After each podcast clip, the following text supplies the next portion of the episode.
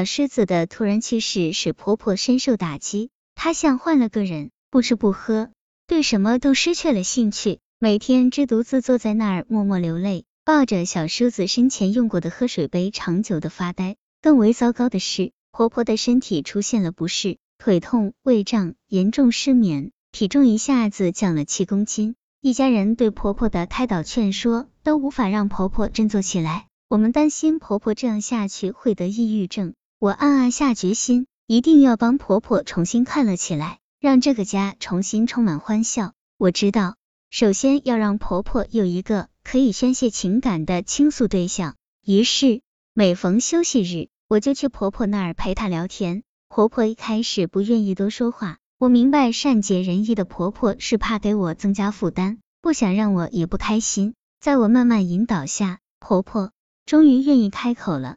陪他一同回忆小叔子小时候的趣事，还有小叔子生前孝顺他的点点滴滴。说到动情处，婆婆终于嚎啕大哭起来。这时，我则静静的坐在一旁，任由坚强的婆婆把长久压抑着的情感宣泄出来。婆婆哭完了，我递上毛巾和一杯热茶，又和风细雨的给婆婆讲了许多道理。最后，婆婆向我保证，她一定要吃饭，振作起来。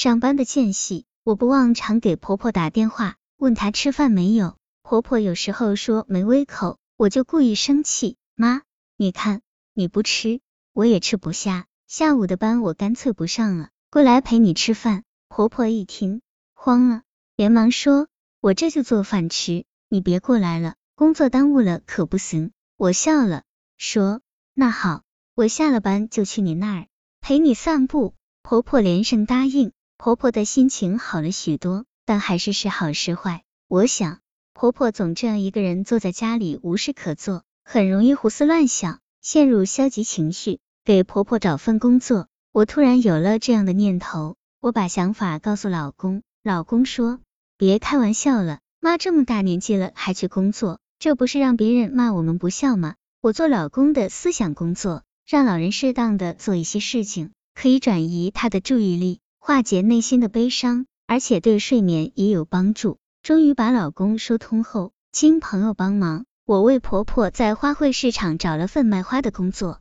一来婆婆喜欢养花，二来花能愉悦人的心情，这个工作很适合婆婆。婆婆上班了，她每天早起坐公交车到花市卖花时，学着跟顾客还价；没顾客时，她就修剪花花草草。婆婆以前积累了很多养花的经验，她就义务的给其他摊主当起了养花指导，忙得不亦乐乎。三个月后，婆婆果然有了转变，她的食欲增加了，脸上也有了笑脸，乐意与人说话了。我真替婆婆感到高兴。陪婆婆散步时，婆婆对我说：“我想明白了，一个儿子没了，但我还要为你们这几个孝顺的儿子媳妇好好活，也要为自己好好活。”牵着婆婆温暖的手，我笑了。